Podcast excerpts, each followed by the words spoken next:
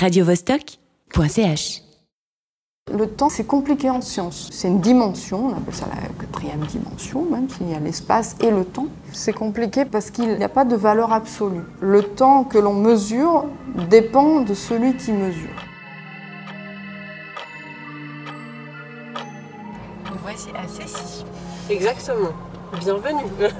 Ah, c'est vraiment une toute petite ville du pays de Gex. La partie euh, sur la gauche, c'est un peu la partie ville, on va dire. À droite, on a la zone industrielle. Et plus ou moins en face de nous, il y a justement euh, le site du CERN de Cécy, qui est un peu au milieu des champs. C'est assez rigolo. Ça donne un paysage assez, euh, assez inattendu, je trouve. C'est tout ce qu'on voit là-bas, en fait. En face de nous. Tous ces entrepôts là-bas, Ouais. Sur la droite, c'est la partie euh, derrière le champ de maïs. Exactement. C'est la partie sur la droite où ils font le, le génie civil pour justement les améliorations et les extensions euh, qu'il va y avoir dans les prochaines années pour le LHC. Ils doivent recreuser des galeries en fait à côté. Et les bâtiments durs, les grands, ça c'est vraiment les bâtiments pour l'expérience CMS. Donc en gros, on va descendre là-dedans, dans le gros bâtiment là, qui est plus, qui est plus haut que les autres. On descend à 100 mètres sous terre, sous ce bâtiment. Et là, on arrive à CMS. Et donc elle, elle est déjà là-bas. Elle est déjà là-bas en fait parce que elle c'est son point de travail euh, plus ou moins principal. Donc elle nous attend déjà là-bas et elle a une réunion en fait jusqu'à jusqu'à 10h.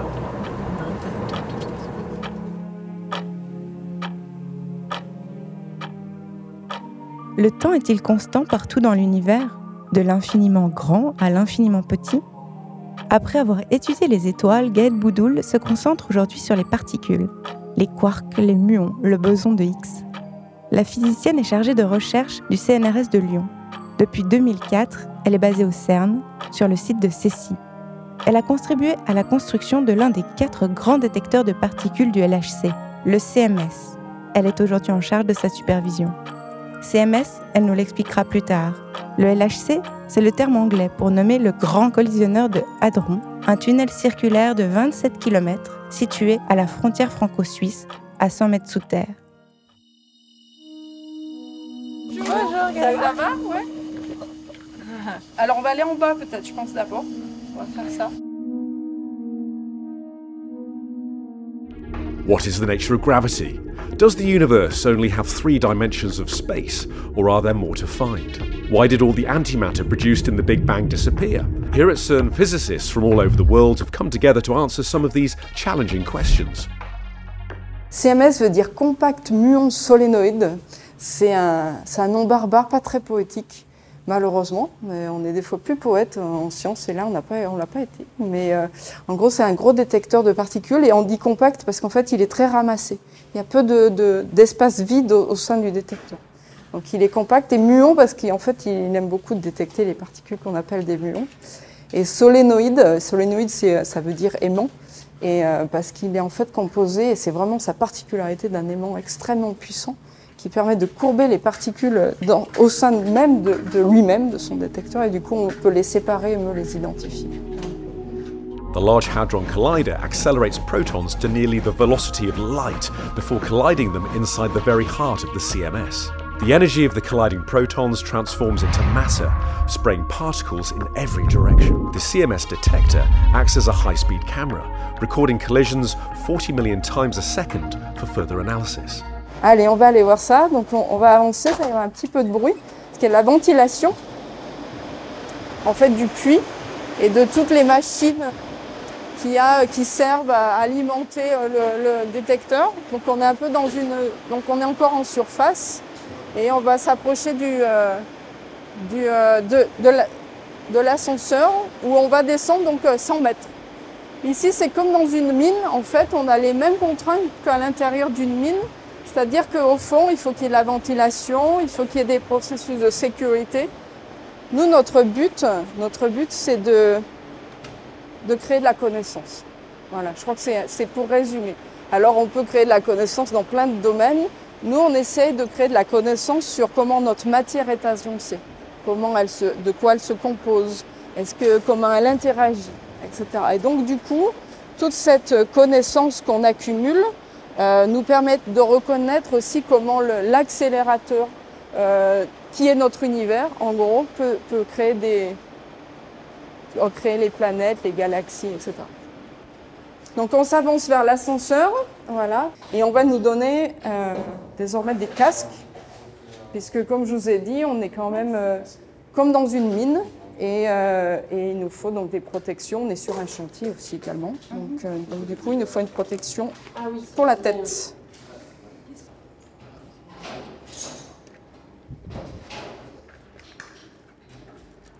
L'expérience CMS regroupe, euh, on est plusieurs milliers, on est environ 4000 euh, physiciens à travailler, mais on n'est pas tous au CERN. Beaucoup de gens travaillent dans leurs pays respectifs, aux USA, au Pakistan, en Chine, partout. Et euh, moi, je suis venue parce que je suis euh, très impliquée sur le détecteur lui-même, donc il faut vraiment que je sois sur place. Et euh, alors que quelquefois, on peut rester dans, dans son institut d'origine et faire du travail à distance. Mais j'aime bien retourner sur Lyon aussi, c'est une belle ville. Et ton rôle sur le détecteur, ce serait Alors mon rôle, c'est de- d'être sûr que quand, il, quand on prend des données, on ne perd pas une seule seconde. Donc euh, 24 heures sur 24. Je suis sur le pont euh, tout le temps. Voilà, c'est ma responsabilité. Et si on perd une seconde, il faut essayer de comprendre. Quand j'ai une seconde, ça peut être quelques minutes, parfois c'est même quelques jours. Et on essaye toujours de comprendre euh, pourquoi c'est arrivé et comment faire pour que ça n'arrive pas. C'est souvent euh, des petites choses. Alors ça ne veut pas dire que tout le détecteur s'arrête. hein. Souvent c'est peut-être une petite partie voilà, et qui ne nous empêche pas de prendre des données très correctes. Mais malgré tout, on essaye toujours. nous, on vise la perfection. Euh, donc, euh, à chaque fois, on essaye de faire. Donc ici, on rentre dans une salle avec un peu plus de bruit, parce qu'ici sont stockées en fait les, euh, les cartes d'électronique. Euh, ici, donc avec beaucoup de, beaucoup de câbleries, de fibres optiques qui viennent directement du détecteur et qui sont euh, branchées sur toutes ces grandes baies de cartes d'électronique. Ça nous sert pour une chose bien précise. On fait trop de collisions. On fait 40 millions de collisions par seconde. Et en fait, euh, pourquoi on fait ça? Parce qu'on cherche des événements très rares. Et donc, du coup, on est obligé de faire beaucoup, beaucoup de collisions. C'est comme avec un dé. Euh, si vous voulez avoir le 6, si vous tirez une fois, vous avez peu de chance d'avoir 6. Et depuis euh, 2004, où Ouais. tu es là, depuis combien de particules ont à peu près été découvertes?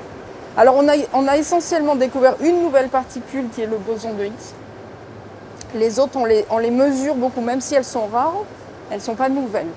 Et on a, réussi à aussi créer des nouvelles particules qui sont très très instables, qui sont un agencement de, de quarks, par exemple ce qu'on a appelé le pentaquark, où on ne savait pas si euh, cinq quarks ensemble pouvaient tenir euh, même un bref instant.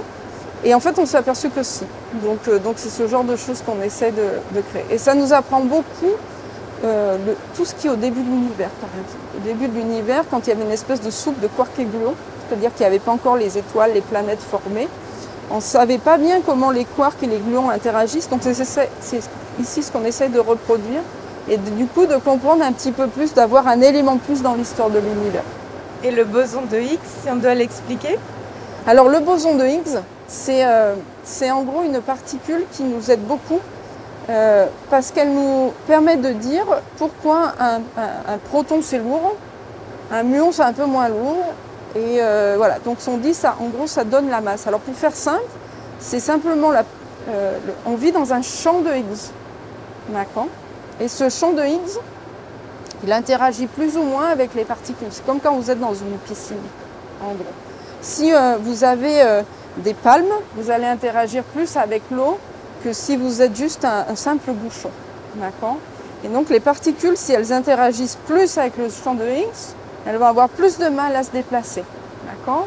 C'est pareil que quand on est dans l'eau, euh, il y a des choses qui se déplacent plus ou moins facilement dans l'eau. Et en fait, euh, cette difficulté à se déplacer, nous, c'est ce qu'on appelle la masse. C'est-à-dire plus vous êtes massif, plus vous avez des difficultés à vous déplacer. C'est le même principe qu'il faut plus d'énergie pour pousser quelque chose de lourd que de léger. C'est ça qui fait la masse. Et donc le champ de Higgs, s'il est composé en gros, quand on l'excite, il, met un boson de Higgs, c'est ça qui donne la masse aux particules. Donc s'il n'y avait pas eu ce champ de Higgs, cette particule associée, eh ben, on ne saurait toujours pas pourquoi les particules elles ont cette masse. Alors que maintenant on le sait. Et c'est des choses qui ont été prédites théoriquement. On dit, ouais, si euh, les particules elles ont telle et telle masse, c'est parce qu'il existe un boson de Higgs. Mais on l'avait jamais vu. Là, on l'a mis en évidence. Donc ça permet d'asseoir la théorie et de dire, ben, tiens, ce qui a été prédit, c'était pas complètement euh, farfelu. Et tu te souviens du jour euh, de la découverte? Bien sûr. Ah, j'étais là. Alors nous, au, au- au LHC, il y a deux, deux expériences qui sont euh, très similaires, qui s'appellent CMS et l'autre qui s'appelle Atlas, qui sont distantes de 15 km, qui font la même science, enfin, avec les mêmes collisions. Et c'est trouvé que CMS et Atlas ont vu les mêmes choses. Et c'est important ça, donc c'est scientifique. C'est-à-dire que si CMS avait dit euh, on a vu le boson de Higgs et qu'Atlas dit bah non, on ne voit rien, on aurait dû retravailler, on s'est peut-être trompé. Là, on, a deux expériences avec des équipes différentes, des détecteurs différents, des méthodes de travail différentes qui arrivent à la même conclusion. Donc ça solidifie le résultat. Et donc, euh, quand on a eu ça, on, avait tous le cœur qui palpitait beaucoup parce que c'est des recherches, on recherche le boson de Higgs depuis plus de 20 ans. Donc c'est des, carrières à chercher le boson de Higgs. On a tous mis une énergie colossale pour ce résultat-là. Donc quand ça arrive, on peut être que à la fois très humble, parce qu'on se dit on, on a fait qu'un pas de fourmi, et à la fois on dit ça fait 20 ans qu'on cherche ce boson et on l'a trouvé. Mais moi, je sens quand même une petite pression, non? Non, ça c'est psychologique? Ouais. Ah, zut. On est légèrement pressurisé, mais tu c'est pas. euh, ouais. Mais après, alors, de, tu as beaucoup de, de visiteurs qui ont, qui, ont, qui ont cette sensation. Parce qu'on est, euh, on est à 100 mètres sous terre, donc tu te sens un peu. voilà. Mais euh. On est dans des zones euh, de chantier. Donc ici, on arrive dans la caverne, ce que j'appelle ma cathédrale. Parce que c'est vraiment, euh, voilà, où euh, on a le, donc le détecteur CMS qui est, qui est en ce moment euh, ouvert. Donc normalement, tout est compact, donc tout est, fermé. Mais là, comme l'accélérateur est à l'arrêt, on profite pour euh, ouvrir en gros le détecteur CMS. Voilà, on vérifie euh, tous les câbles. Pendant la prise de données, on s'est pu apercevoir qu'il y avait peut-être un câble qui ne devait pas être bien branché. On va, le, on va le vérifier sur les millions et les millions de câbles et de fibres optiques qui nous permettent d'avoir des images d'une précision incroyable de la collision. Ok, c'est vraiment très impressionnant, c'est énorme.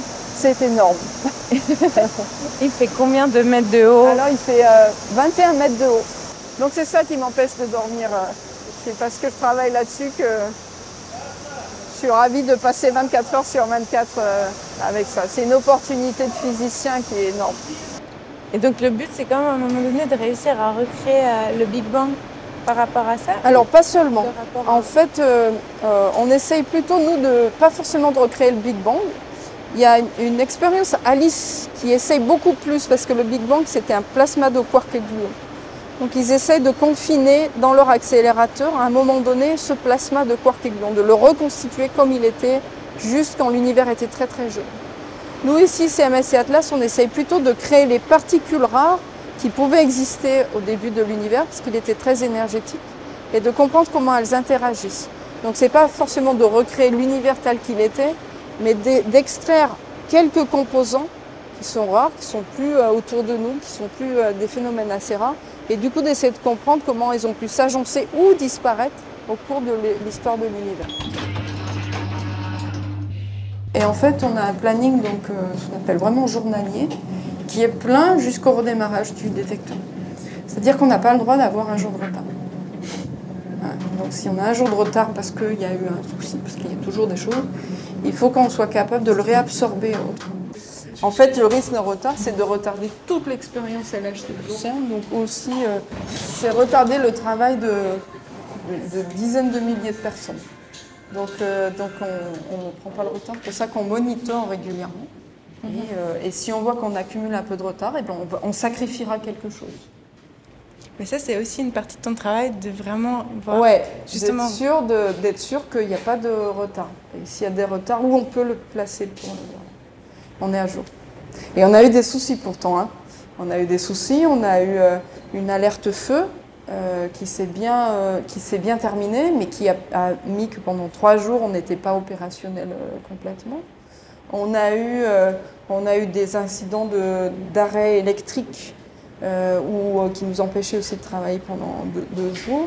Et voilà, on a réussi à le réabsorber. Donc pour le moment, ça va. Mais euh, voilà, chaque jour est un nouveau jour. On se croirait aux alcooliques anonymes. chaque jour est un nouveau jour. Il dit ça?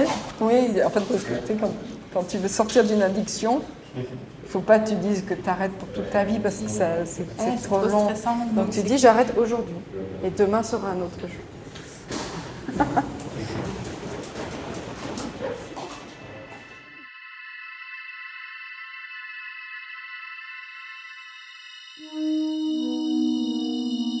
Le temps, c'est compliqué en science. C'est compliqué parce qu'il n'y a pas de valeur absolue. Le temps que l'on mesure dépend de celui qui mesure. Et donc, du coup, euh, c'est très compliqué de parler de temps. Alors, c'est une, une dimension, on appelle ça la quatrième dimension, même s'il y a l'espace et le temps. Et alors, pourquoi on appelle ça la quatrième dimension? Parce qu'on s'aperçoit que le temps et l'espace sont couplés. C'est-à-dire qu'il y a un lien entre, entre l'espace et le temps. Comment on sait ça? C'est un peu depuis Einstein, essentiellement, qui a vraiment fait une révolution dans les esprits, parce que c'est n'est pas quelque chose qui est intuitif euh, de, de dire ça. Et en fait, on s'est aperçu qu'il y a une constante de l'univers qui est la vitesse de la lumière. C'est-à-dire que la vitesse de la lumière, c'est toujours 300 000 km secondes. Toujours. Donc, si on essaye de courir après la lumière, même si on court très très vite, elle ira toujours à 300 000 km secondes par rapport à nous. Et qu'est-ce que c'est qu'une une vitesse? C'est une distance sur un temps. Alors vous allez dire, mais si quelque chose reste constant alors que je cours après, donc normalement je devrais voir une vitesse plus faible si j'essaye de la rattraper, ça veut dire que la distance et le temps, quelque part, interagissent pour faire toujours que C soit constant, le rapport entre les deux, C étant la vitesse de la lumière.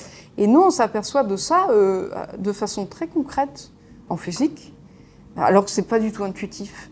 On a des particules que l'on connaît très bien, ce qu'on appelle les muons. Muons, c'est des gros électrons.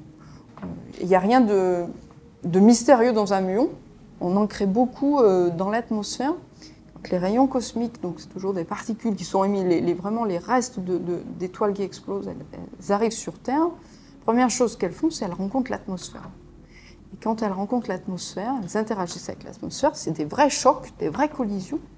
Et en fait, il y a des muons qui sont, qui sont le résultat de ces collisions, qui sont créés des particules. On connaît très bien ces interactions, il n'y a pas de souci. Mais ces muons, ils ont une durée de vie qui, est très faible. Voilà. Désintègrent très rapidement, les muons. C'est une propriété que l'on connaît. C'est de l'ordre de quelques microsecondes. Donc c'est vraiment très, très petit. Et normalement, si on regarde ça, on dit, bah tiens, ils, ils vont être euh, créés euh, en haut de l'atmosphère, au moment où il y a ces collisions. Leur temps de vie ne devrait pas leur permettre d'arriver euh, sur Terre. Ils devraient s'être désintégrés avant d'être arrivés au sol. Et en fait, on s'aperçoit qu'on en a plein. Non seulement on en a plein, mais on en voit même, nous, euh, dans le CMS, à 100 mètres sous terre encore. Donc ils sont, ils sont toujours là, bien présents. Et, en fait, Et bien vivant. et bien vivants. Voilà, ils sont pas morts. Voilà. Alors que leur durée de vie ne, ne devrait pas leur permettre de, de voir, de nous voir, en fait. Et en fait, c'est Einstein qui nous propose la solution. Il nous dit, mais vos muons, ils ont été créés par des collisions qui sont très énergétiques, donc ils ont été émis à une vitesse très grande. Et quand les particules de, vitesse sont très grandes, qu'elles s'approchent de la vitesse de la lumière, le temps et les distances se distordent. Et du coup, euh, lui, il voit toujours qu'il vit que 3 microsecondes, mais nous, de l'extérieur, on mesure un temps différent. Lui, le muon, il vit toujours euh, que c'est 3 microsecondes. Il n'a pas l'impression de vivre plus longtemps, mais il voit plus de distance que ce qu'il devrait. Et nous, on le voit vivre plus longtemps. Donc on mesure euh, un temps entre la création du muon et sa désintégration, comme s'il vivait, alors je ne sais plus, euh, je crois que c'est deux ou trois fois plus longtemps.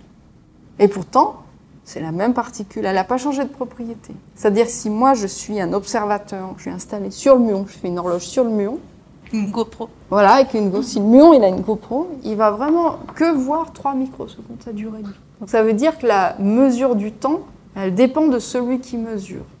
Et du coup, ça fout en l'air beaucoup de, de concepts. Et c'est ça la théorie de la relativité d'Einstein. C'est ça qui fait qu'on a ce qu'on appelle la dilatation du temps.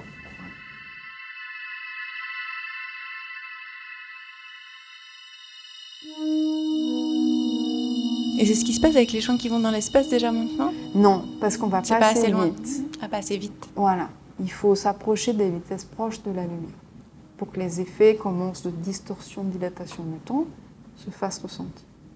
Mais nous, on mesure ça régulièrement avec les particules qui ont justement des vitesses très. Mais alors, qu'est-ce que ça nous dit sur notre temps? On est fait de particules quand même. On est fait de particules, mais on va pas vite.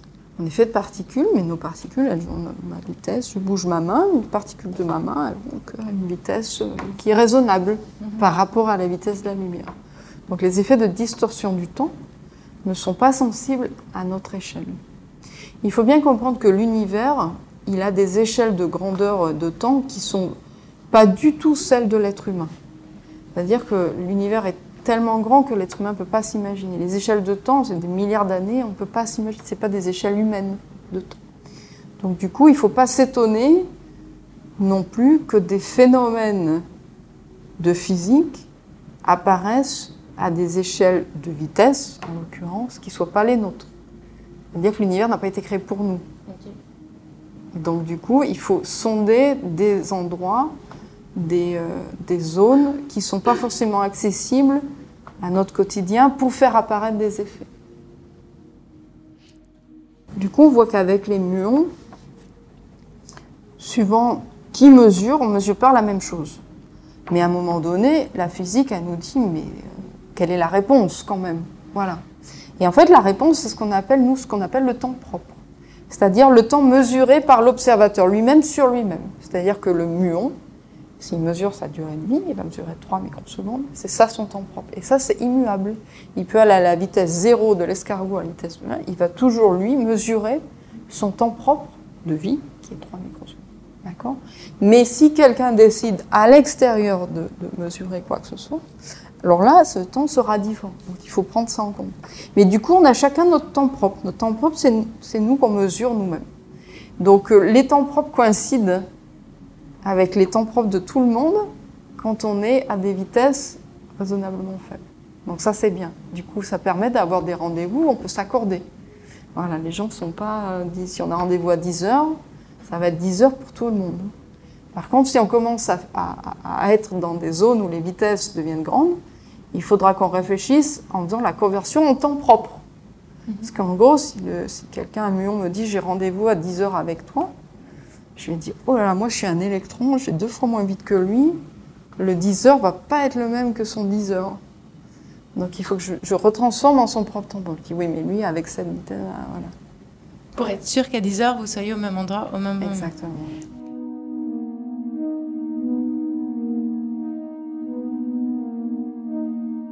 Est-ce que tu as aussi la sensation que comme être humain, tu as ton temps propre? Oui, je pense que, en fait, euh, après, chacun ressent le temps différemment en, tant que, personne. Euh, je suis biaisée par mon côté scientifique euh, fatalement. Moi, j'ai une vision très linéaire du temps, mais ce qui est important pour moi, c'est de savoir que ce temps, est fini. Il n'est pas infini. Je me rappelle la première fois avoir ressenti ça, je devais avoir 18 ans. C'était en fin de lycée, où d'un coup, j'ai pris conscience de ma finitude, voilà. Et euh, alors après, euh, ça passe, c'est-à-dire que on, est tous capables de dire euh, oui, on va mourir un jour, etc. Mais on le ressent pas forcément. Et tant mieux parce que si on ressentait à chaque instant que oh, on va mourir un jour, ça, c'est trop pressant. Donc on le sait, mais on, ne le ressent pas forcément dans l'instant donné. Mais il faut quand même en être conscient qu'il y a une finitude. Et donc du coup, ça devient le temps une ressource extrêmement précieuse parce qu'elle est finie. On a juste un temps donné, dont on ne sait même pas la durée. C'est à peu près la moyenne, mais on ne sait pas. Donc, du coup, c'est presque qu'il y a de plus précieux. C'est euh, le reste, on peut toujours euh, le recréer ou s'en passer ou des choses comme ça. Le, temps, on ne peut pas s'en passer et il est fini. Donc c'est vraiment pour moi une des ressources les plus précieuses que, la Terre nous offre. Il y a une infinité de réponses à ça. Certains vont dire ah, il faut être efficace tout le temps, il ne faut pas perdre son temps. Alors moi, je ne suis pas trop comme ça. Pour moi, je pense que j'ai euh, naturellement euh, une capacité à dire, euh, je pense que pour ne pas perdre son temps, il faut déjà être maximiser le temps présent. Mais je pense qu'avoir une capacité naturelle à ne jamais regretter le passé. Ce qui est déjà, je pense, sans effort. Hein. Je dis, c'est pas, c'est pas un truc que je me suis entraînée. Voilà, c'est naturellement, je suis pas nostalgique. Je, je regrette pas ce que je n'ai pas eu ou ce que j'ai pas pu faire. C'est comme ça, c'est passé. Mais après, ce qui est compliqué, la deuxième moitié du chemin, c'est euh, par rapport au futur. C'est de dire, euh, Est-ce qu'il faut toujours se projeter dans le futur pour, pour anticiper le présent? Et là, je pense que, en ce qui me concerne, j'ai plus de travail à faire. C'est-à-dire, il faut, arrêter de, toujours dire, envisager tous les scénarios possibles de ce qui va se passer. Non, on peut laisser venir les choses et avoir trouvé la bonne balance entre anticiper, préparer, pour comme ça avoir un présent serein, et en même temps laisser les choses euh, nous surprendre. Et je pense que c'est là, quand on a trouvé la bonne balance, je trouve qu'on ne perd pas son temps. On recherche tous, en gros, avec des manières complètement différentes, c'est justement ne pas perdre son temps. Et tout le monde a plein de manières de le faire. Certains vont même dire bah, pas perdre son temps, c'est juste pas rien faire. D'autres, au contraire, vont dire c'est de travailler beaucoup. Donc chacun. Et en fait, ce qui me choque, c'est que j'ai l'impression que, au contraire, la société nous force à perdre notre temps ou à l'utiliser d'une manière euh, qui n'est pas euh, euh, utiliser son propre son temps propre justement. Et donc j'ai un petit peu peur de ça. On voit maintenant tout est cadencé, tout va beaucoup plus vite. on fait des trains qui vont plus vite. Est-ce qu'on a vraiment besoin de gagner une demi-heure pour aller de ville alors qu'on peut justement prendre le temps de lire un livre dans un train? Voilà, qu'on n'a plus le temps de faire ça. Tout va à la nanoseconde maintenant. On peut faire, on peut faire chuter le cours du blé en, une seconde. C'est des, notions du temps qui nous ressemblent plus, qui sont même plus humains. Et j'ai l'impression qu'on est, euh, il faudrait peut-être mettre un peu des garde-fous, de retrouver un peu le temps propre humain. Euh, par rapport à ce qu'on vit. Après, la société, elle est faite de. C'est nous qui la créons. Donc, euh, donc après tout, il faut essayer de, de retrouver un peu un temps propre humain au cœur de nos sociétés.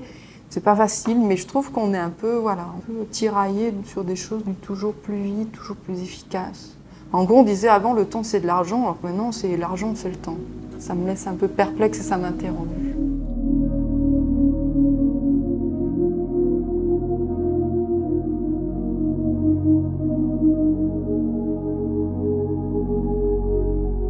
Donc pour toi, le temps, il existe Le temps existe, c'est même, euh, euh, j'ai presque envie de dire, c'est un capital. C'est un capital qui augmente.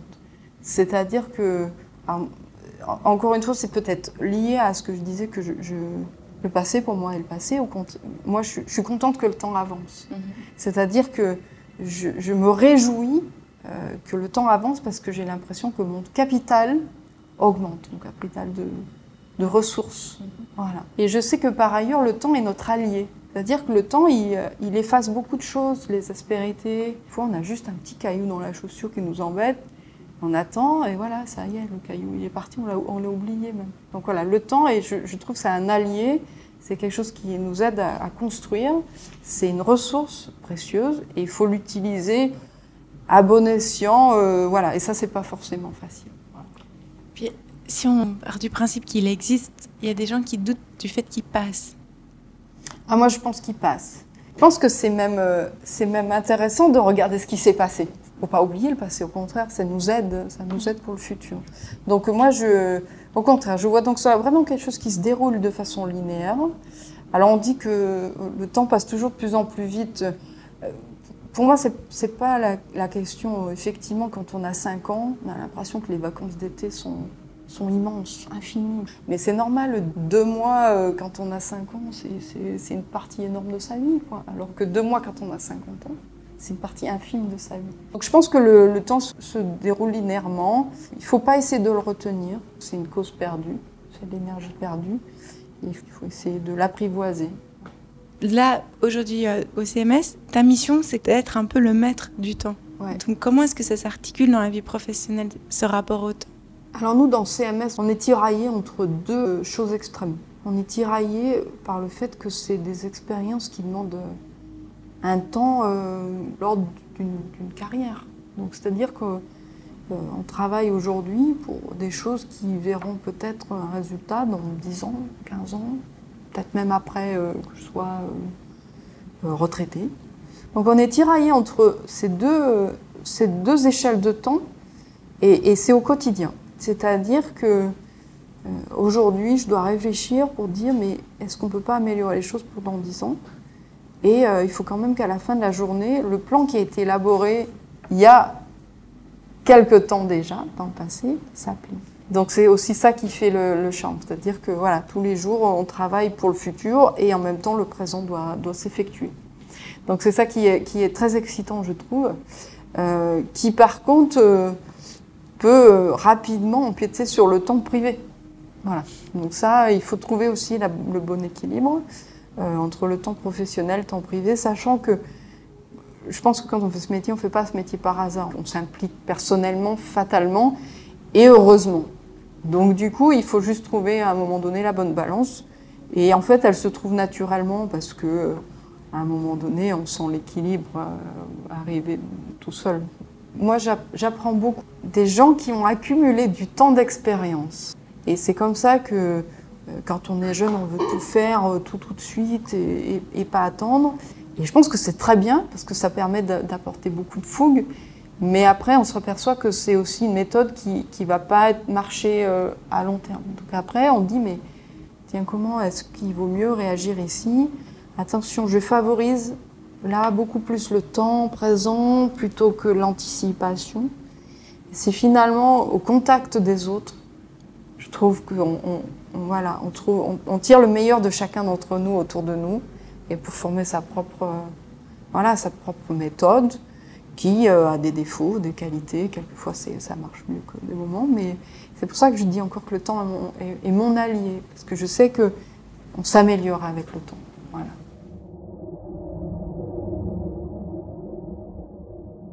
C'était La quatrième dimension, un podcast créé et réalisé par moi-même et produit par Reportage en partenariat avec Radio Vostok.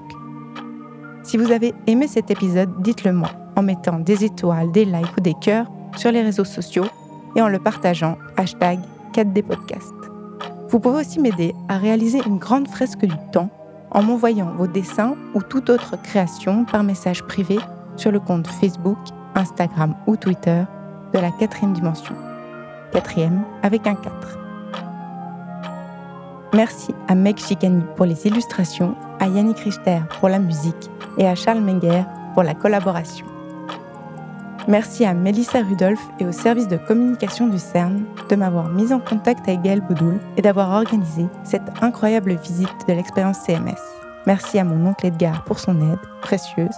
Merci à vous d'être là et à bientôt dans la quatrième dimension.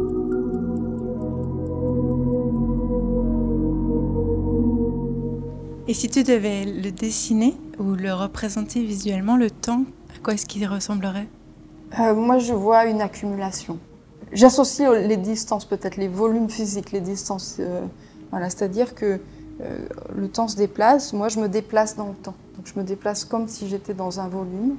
Et donc, si j'avais une visualisation, c'est peut-être euh, comme une succession d'images et d'accumulation, en gros, de, ressources, de connaissances, de, sensations, euh, voilà, qui sont là, comme une construction.